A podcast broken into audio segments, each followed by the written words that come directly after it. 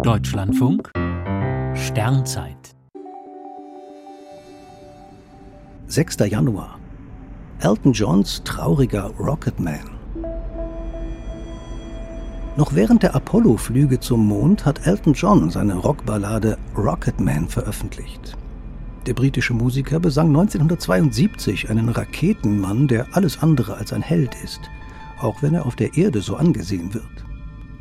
Vielmehr geht es bei der Astronautenarbeit ganz banal irdisch zu. Am Vorabend des Starts hat seine Frau ihm das Gepäck gerichtet. Um 9 Uhr früh hebt die Rakete ab und der Rocketman vermisst die Erde genauso sehr wie seine Frau. Denn, so singt er weiter, im Weltall ist man schrecklich einsam, zumal auf so einem Flug die Zeit stillzustehen scheint. Im viele Male wiederholten Refrain heißt es, dass es sehr, sehr lange dauern werde, bis es zurück zur Erde geht auch wenn man dort ein anderes Bild von ihm habe, er sei nur ein Raketenmann, dem in der Einsamkeit die Sicherung durchbrennt. Von der ganzen Wissenschaft versteht er nichts, wie er sagt. Er macht einfach seine Arbeit an fünf Tagen in der Woche. Elton Johns Rocketman hat einen Bürojob im All. Die Mission geht zum Mars, der Planet sei aber kein Ort, um seine Kinder aufzuziehen, und dort sei es höllisch kalt.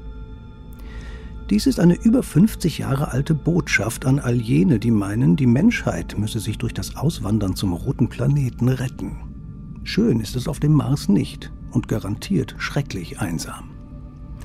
Wie es heutzutage tatsächlich in den Raketenmännern und Frauen aussieht, lassen die nicht nach außen dringen.